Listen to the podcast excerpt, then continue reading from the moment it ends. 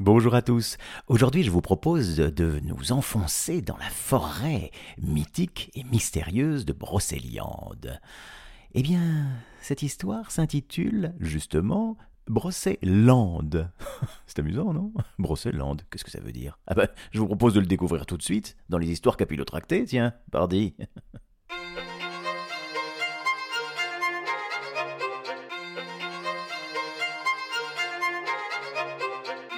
Les histoires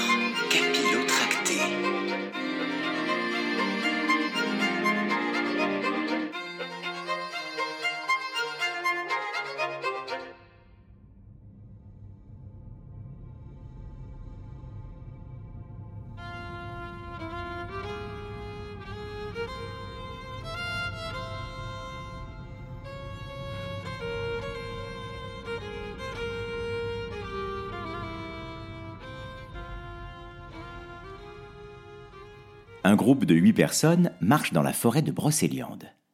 Un ciel grisâtre surplombe les frondaisons des arbres. Il y a trois femmes, quatre hommes et un enfant. Cet enfant, c'est Damien, 8 ans, qui marche aux côtés de son père, Franck, 40 ans. Tous deux sont en tête de cortège, et Franck gesticule beaucoup, l'air très concentré, tandis que son fils rêvasse en admirant les environs et en sirotant une brique de jus d'orange. Les promeneurs s'approchent d'une petite cascade nichée dans une clairière. L'eau y est d'une pureté incroyable, scintillant de mille reflets. Euh, chers amis, dit Franck, voici la mythique fontaine de Barenton. La légende dit que c'est ici que le célèbre Merlin rencontra une femme d'une splendeur sans égale, Viviane, et que ce fut la plus belle love story de tous les temps. Plus belle que Coup de foudre à Notting Hill? demande une femme. Oui, Ingrid, bien plus intense. Crois-moi, l'enchanteur lui a pris tous ses tours, ce qui plus tard se retourna quelque peu contre lui, mais ça, bon, c'est une autre histoire. Euh, Vous ne trouvez pas que ce lieu dégage une énergie spéciale? Imaginez les elfes et les trolls surgissant depuis chaque buisson.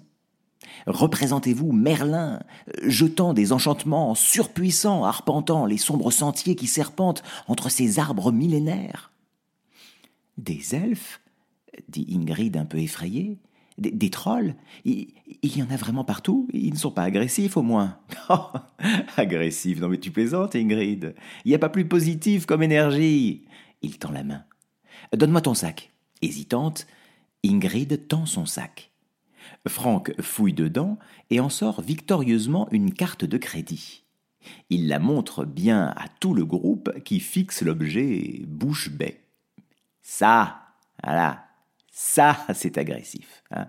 Il faut savoir que la carte bancaire fait baisser énormément le corps éthérique. hein. C'est une très mauvaise énergie. Ah bon, mince. Tu es relié, Ingrid, à un système qui est conçu dans un seul et unique but asservir l'homme. Il sort un smartphone du sac. Ça, voilà, ça mauvais. Franck sort un paquet de cigarettes. Le reste du groupe fait en chœur un Oh d'indignation. Ingrid devient rouge comme une pivoine. Non seulement, Ingrid, c'est mauvais pour ta santé, mais ton corps éthérique en prend un sacré coup. Franck aperçoit un gros chêne, dont l'envergure du tronc est impressionnante. Il pousse un cri de joie et se rue sur l'arbre. Il se colle à lui, l'enlaçant affectueusement. Il glousse de bonheur sous le regard amusé de son fils. Ah, ah, voilà un concentré de positif. Ah, un pot à pot, rien de mieux pour se ressourcer. Il se retourne vers le groupe. Toute la force vitale de l'arbre est là, dans l'écorce. Vous pouvez avoir un arbre ravagé de l'intérieur, si son écorce est bonne, tout est bon. Le groupe poursuit sa route sur le sentier. Damien remet la barrique dans sa poche. Sans qu'il s'en rende compte, elle tombe. Quelques mètres plus loin, le garçon met la main dans sa poche pour prendre son jus et il fronce les sourcils. Il fait demi-tour et se met à scruter le chemin tandis que le groupe continue sa route. Pas de trace de la brique. Bon, dit Franck, alors j'en étais où, moi? Ah oui, La légende arthurienne, qui prend ses racines dans la littérature galloise, a traversé les siècles grâce à... La voix de Franck devient de plus en plus floue pour Damien qui, soudain, entend des éclats de voix en provenance des fourrés tout proches. Il contourne les buissons et emprunte un sentier tortueux. Soudain, le ciel se noircit. On entend le tonnerre gronder au loin. Damien débouche dans une petite clairière. Il écarquille les yeux en découvrant trois créatures étranges. Un énorme troll tout en muscles, Bandrac, Zladi, un petit elfe recouvert d'une fourrure bleue très fine, haut d'une trentaine de centimètres, avec de grandes oreilles, un nez épaté et d'immenses yeux, euh, et portant un pantalon aux couleurs criardes trop grand pour lui, un pull à col roulé bariolé, et enfin Golok, une femelle elfe aux longs cheveux roses, qui porte un pantalon trop large troué par endroits, évoquant un style grunge champêtre. Les trois créatures sont en train de se disputer la brique de jus d'orange qui voltige dans les airs au gré de leur bagarre. Damien croise les bras sur sa poitrine. Eh oh C'est mon jus d'orange Les trois créatures restent sans voix en découvrant Damien. Zladi, qui a le jus dans les mains, profite de la stupeur générale pour tirer une gorgée sur la paille. Golok fronce les sourcils. Arrête de faire le glouton Rends son jus au petit gnome, Zladi ah, je suis pas un gnome, je suis un humain. Les trois créatures se regardent consternées. Et euh, vous, vous êtes qui d'abord? demande Damien. Zladi désigne ses deux comparses avant de se résigner. Hmm. Bandrak, Golok et Zladi, créatures de Brocéliande. Après, bon, si tu es tatillon question ethnologie, euh, tu as devant toi un troll et deux elfes. Damien s'approche de Zladi. Il veut récupérer son jus, mais comme l'elfe s'accroche à la brique, Golok lui tape sur la main, et le petit garçon peut enfin récupérer sa boisson. Ah, alors vous. vous existez vraiment? Bandrak pousse un rugissement. Hé Sois poli, Minus Bien sûr qu'on existe Damien recule apeuré. Ah, tu lui as fait peur, dit Golok. À cet instant, Zolar, un elfe au visage fripé, empreint de dignité et de bonté, qui porte une sorte de bure de moine, sort d'une avancée. Ah, hum, je, me demandais où vous étiez. Il découvre Damien et écarquille les yeux émerveillés. Oh, mais qu'avons-nous là? Il prétend être humain, dit Zladi. Mais euh, moi je vois bien que c'est un gnome. Ah, mais si, c'est bien humain. Émerveillé, Golok dit Ah oui, c'est un enfant Incroyable, dit Zladi. Franck est toujours en train de gesticuler en tête de son groupe. Le tonnerre continue à gronder. Les randonneurs se regardent légèrement inquiets.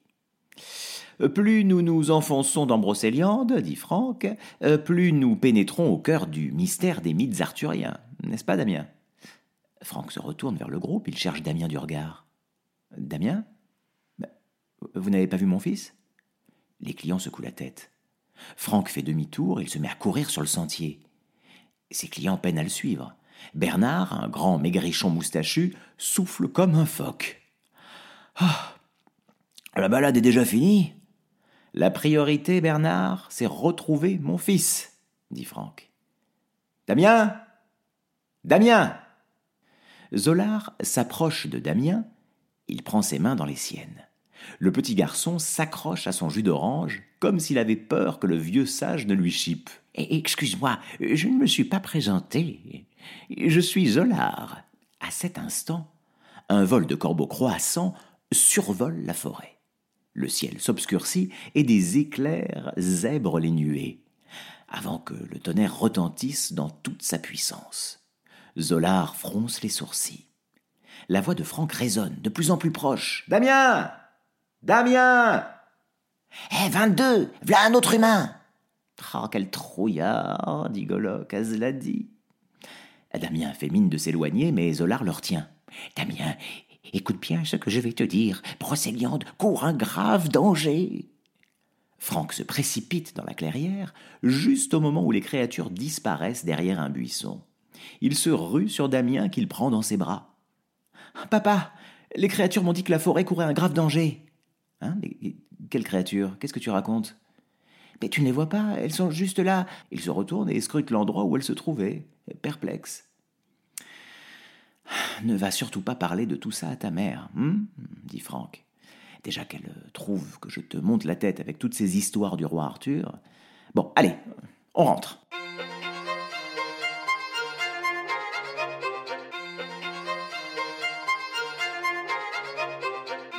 Les histoires capillotractées.